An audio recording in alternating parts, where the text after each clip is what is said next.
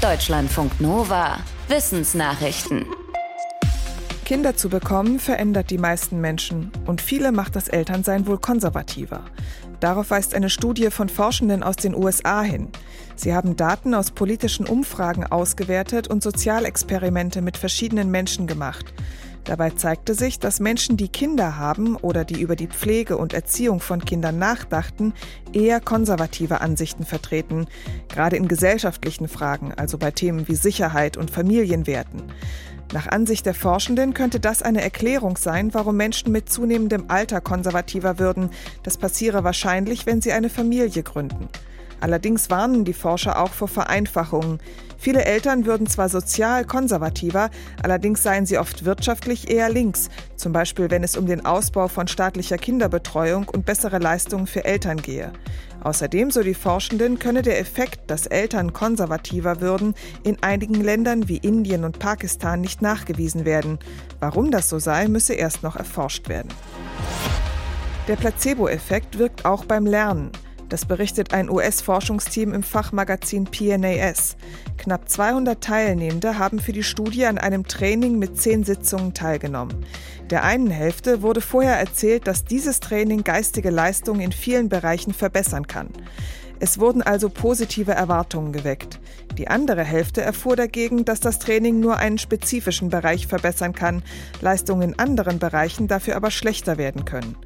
Dass sich etwas verschlechtert, ist auch als Nocebo-Effekt bekannt. Vor und nach dem Training mussten alle verschiedene Tests machen. Am Ende schnitten die Personen aus der Placebo-Gruppe deutlich besser ab als die Leute, die in der Nocebo-Manipulation ausgesetzt waren. Die Forschenden schreiben, dass ihre Studie zeigt, wie sich positive Erwartungseffekte auch beim Lernen nutzen lassen. Wenn es um klimafreundliche Energie der Zukunft geht, spricht gerade alle Welt vom grünen Wasserstoff. Aber die komplexen Materialkomponenten und seltenen Metalle, die dafür nötig sind, sind nicht überall vorhanden. Und vor allem nicht überall auf der Erde gibt es genug Wasser, um Wasserstoff per Elektrolyse zu gewinnen. Ein australisches Forschungsteam schreibt im Fachmagazin Nature Communications, wie es trotzdem funktionieren kann, mit Wasser aus der Luft. Das Team hat einen Prototypen entwickelt, der mit Solarenergie betrieben wird. Herzstück der Elektrolysezelle ist eine poröse Substanz, die mit Schwefelsäure getränkt wurde. Dieses Kernstück nimmt feuchte Luft auf, entzieht ihr das Wasser und spaltet es direkt in die beiden Gase Sauerstoff und Wasserstoff auf. Wie teuer das System ist und welche möglichen Auswirkungen es auf die Umwelt hat, schreiben die Forschenden nicht. Es ist ein trauriger Titel. Deutschland ist Retouren-Europameister. Im letzten Jahr wurde jedes vierte Paket komplett oder zumindest mit einem Teil der Ware wieder zurückgeschickt. Das belastet die Umwelt und das Klima. Auf die Retouren 2021 in Deutschland gehen geschätzt 795.000 Tonnen CO2 zurück. Das ist etwa so viel wie 6,6 Millionen Autos auf der Fahrt von München nach Hamburg ausstoßen. Die Zahlen hat ein Team der Wirtschaftswissenschaften der Uni Bamberg ermittelt. Einer der Gründe für die vielen Rücksendungen, in Deutschland sind sie meist kostenlos. Nur eins von zehn Unternehmen verlangt hier Gebühren. Im europäischen Ausland ist es dagegen jedes zweite. Die gute Nachricht, nur ein Prozent der zurückgeschickten Artikel landen nach der Retoure im Müll. Das meiste kann direkt als neuwertig weiterverkauft werden. Die restlichen 5-6 Prozent werden als B-Ware angeboten, an industrielle Verwerter verkauft oder gespendet. Damit ist der Entsorgungsanteil in Deutschland niedriger als im Rest Europas.